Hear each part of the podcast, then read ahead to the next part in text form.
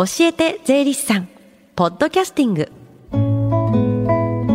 FM 横浜ラブリーデー近藤沙耶香がお送りしています。教えて税理士さん。このコーナーでは毎週税理士さんをお迎えして私たちの生活から切っても切り離せない税金についてアドバイスをいただきます。担当は東京地方税理士会足立純子さんです。よろしくお願いします、はい、よろしくお願いいたします。さあ今日はどういったお話でしょうか？はい、えー、今日から来月までの4回で笑顔で相続というシリーズでお話ししたいと思います。はい、えー、相続人それぞれの立場でどのようなことをすれば円満な相続ができるのかえ今日は特に妻の相続対策といった視点でお話しいたします。奥様の視点ということですね、はい、相続っていうとやっぱお金が関わってくるから揉めるっていうイメージありますもんね。で財産のたくさんある方のご相続ではたとえ揉めたとしてもその揉め事を解決できるだけの財産があるんですね、うんですからその結果往々にして相続がまとまるケースが多いです。あそうなんだ。でその場合必ずしも100%笑顔で円満相続というわけではないですけれどそれぞれの相続人の方が一応納得して遺産分割協議書にハンコを押すという形でまとまることが多いです。なるほど、まあ、お金がそれなりにあるからということですよね、ね、この場合は。じゃあ財産があまりない方の方が揉めるっていうことですか、まあの必ずしもっていうわけではないですけれど、はい、少ない財産の中で少ないながら取り分を主張し合いますよね、うん、ですからあの揉めた結果あの初めに考えもしなかったような争い事になるケースがごくたまにあります。もうどんどんと話が膨らんじゃったりするってことですね、まあ、相続は夫婦や親子で財産を分け合うことなので親子や兄弟で揉めてしまうっていうのはとても悲しいですよね。でそういった悲しい状況にならないためにもまず相続対策の入り口としてまずはご自身の財産がどの程度あるのか、えー、財産の額を確認棚卸しをすることが大切となります。はいで次に相続税が発生するのかしないのか税金の額を把握すると良いと思います。うんうんままず何より大事なのは現状把握理解するということですね。うんなるほど。まずね情報に踊らされて現状理解せずに対策と言ってもちょっとおかしいですもんね。そうですね。ですからまずやっていただきたいことはあの4つに分けて金額を把握していただきたいんですね、はい、でその4つというのは財産の総額なんですけれど、うん、えー、財産の額えー、亡くなった時に支払われる保険金の額あとはお葬式費用代、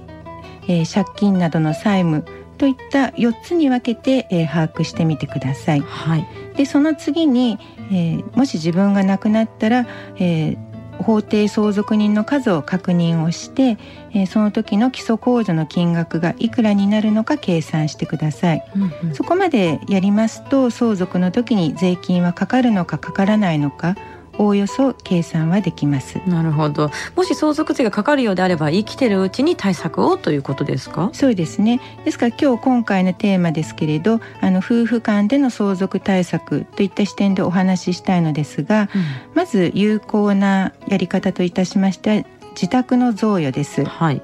で一般的には自宅は夫が持っていることが多いですよね、うん、でそうすると自宅は夫の財産となります、うんはいでその夫の財産を一部少なくするために奥さんに贈与をするんですね。はい、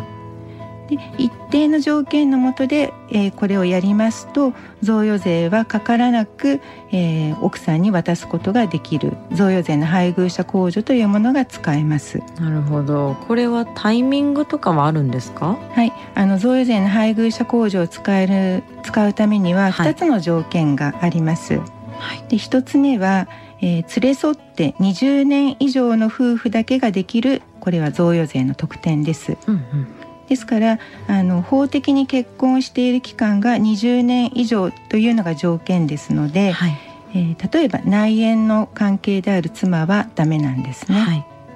でもう一つは、えー、贈与する財産が自宅または自宅を買うためのお金であることです。うんうんでこの2つの条件に当てはまりますと最高2000万円まで贈与税をかけずに自宅を奥さんに分けることができるんですね。なるほど2000万円まで贈与税がかからずに奥さんに財産を分けてあげられるっていうのは結構大きいですよね。そうですね。でご主人の財産を一部少なくするということですね。はい。もう少し厳密に言いますと、うん、あとはあの贈与税の基礎控除というものが一律110万円ありますので、うん、今の贈与税の配偶者控除2000万円と贈与税の基礎控除110万を足した2110万円まではその年に自宅を奥さんに贈与税をかけることなく上げることができます。なるほどね。他に夫婦間での相続対策っていうのはありますか？そうですね。あの次におすすめなのが生命保険です、うん、はい。例えばお金で持っているとその現預金の合計額が相続財産となりますが、うん。そのお金で生命保険死亡保険に入っておくんですね。はい、で死亡保険金もあの現金と同じように相続財産にはなるんですけれど、うん、生命保険には相続税の非課税の枠というものが相あの税金がかからない枠というものがあります。はい。その結果相続財産の金額を少なくすることができるんですね。うん。お金で持っているより保険にしてその非課税の枠を使おうということですね。そうですねであの夫が亡くなってその後奥さんがあと数年生きているという前提でお話しいたしますとあの大切なのは夫が亡くなってから奥さんが生活に困らないだけのお金があるかどうかということですよね。うんですからあの相続対策ありきではなくまずあの現状を把握していただきまして、はい、えー、それが大事だと思います。うんで相続税は2年前に基礎控除が低くなりましてあの相続税は身近な税金、まあ、庶民にもかかる税金とも言われてるんですけれど、はい、なってきましたので、えー、私たちのような税理士を身近なパートナーとしていただき良き相談相手になってもらうことも相続対策の一つの良い手段になろうかと思います。なるほどね。で、そういう方を交えて日頃からご家族で相続のことを話し合うきっかけになれば、まあよろしいかなと思います。はい。で来週は引き続き子どもの相続対策といった視点でお話をいたします。来週はお子さんの相続。そうですね。はい。今日は笑顔で相続妻の相続対策というテーマでお話をいただきましたがもっと詳しく聞きたいという方やちょっと税理士さんに聞いてみたいことがあるという方向けに近く税務相談できる機会がありましたら教えてください。はい。本日は東京地方税理士会と神奈川県司法書士会で共催します。税理士と司法書士による市民を対象とした税と登記の無料相談会をお知らせします、うん7月8日土曜日午後1時から4時の間で横浜駅東口そごう地下2階正面入り口前新都市プラザにおいて行います。教えて税理士さんに出演した税理士や司法書士がご相談に応じます。ぜひお気軽にお越しくださいはいそして最後に教えて税理士さんはポッドキャスティングでもお聞きいただけます iTunes ストアから無料ダウンロードできますので、ぜひ、ポッドキャスティングでも聞いてみてください。この後、リンク先を番組の Facebook にも貼っておきます。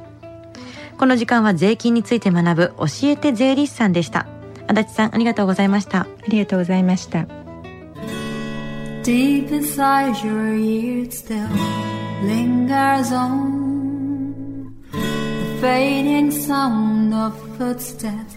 so clear to hear whenever I find you with empty beer bottles in your hand. I see someone four years old staring back at me. Once you told me you don't know who you are, there are pieces of you lost somewhere along the way. and You've been searching hopelessly in a wrong place. Cause they have always been with you from the very start. So many years you haven't been yourself.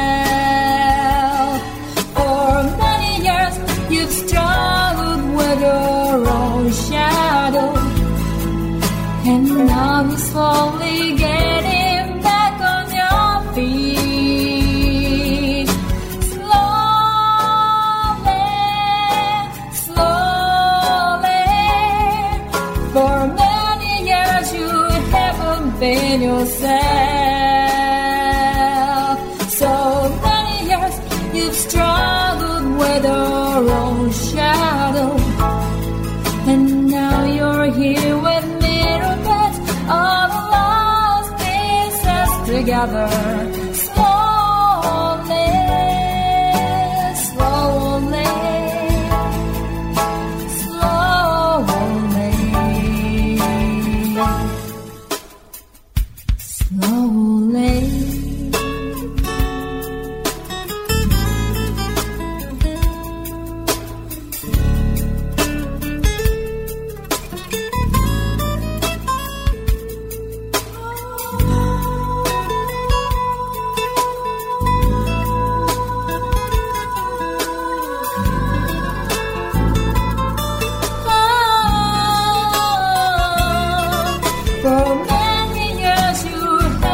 penosas.